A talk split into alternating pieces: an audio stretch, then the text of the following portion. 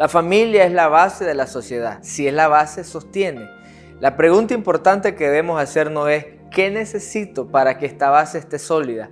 ¿O cómo entiendo familia para que llegue a sostener todo lo que hoy entendemos como una sociedad?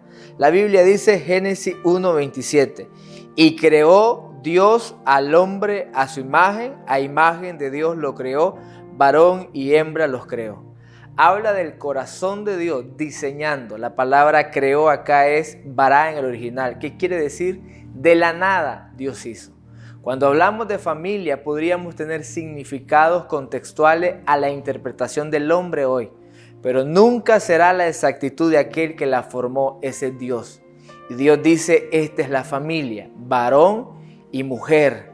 Están diseñados bajo una función y aunque en mi crianza yo haya podido tener ciertos matices del aprendizaje del cómo ser familia, necesito tener un alto y decir, la familia tiene un diseño.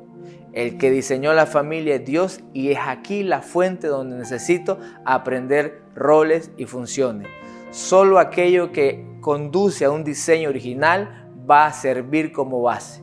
Ahora bien, decir entonces la familia es la base de la sociedad, es decir, Dios ha diseñado, Dios tiene el manual, Dios tiene las funciones, necesito apegarme bíblicamente a lo que es ser familia. Toma un tiempo para reflexionar en cómo hoy conduces y construyes en tu casa, porque recuerda, Dios creó, Él diseñó, Él tiene el manual. Que Dios te bendiga.